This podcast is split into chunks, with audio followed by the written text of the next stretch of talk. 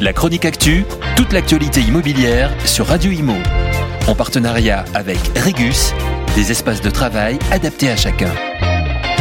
Avec la réouverture des frontières, les touristes sont de retour en France pour le plus grand plaisir des hôteliers et des restaurateurs. Le secteur hôtel, café, restaurant représente tout de même un million d'emplois directs qui font vivre euh, la France au quotidien. Alors, euh, qui sont les touristes présents? Eh bien, les Européens sont de retour, les Américains répondent présents, manquent à l'appel les Chinois et les Russes. On sait pourquoi.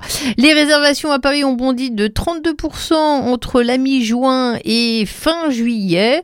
Euh, au total, elles ont progressé de 22% dans toute la France. Une bonne dynamique touristique. On peut dire que le cru 2022 s'annonce bon pour le tourisme La Fédération de l'hôtellerie annonce un taux d'occupation, nous parlons des hôtels, de 73% dans le top 3 figures. Provence-Alpes, la Bourgogne, la basse Normandie, arrive pas trop loin, le Languedoc, le centre, Poitou, Charente. Et oui, sur les 33 millions de Français qui partent en vacances, 27 millions ont décidé, semble-t-il, de rester dans l'Hexagone.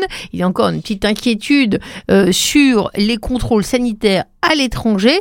Et ça nous donne un bilan record pour le camping. La barre des 130 millions de nuitées est dépassée. C'est un euh, record. Euh, tout porte à croire que les campings ont retrouvé et les hôtels leur niveau de réservation d'avant le Covid. Le mois d'août devrait s'inscrire dans la même lignée.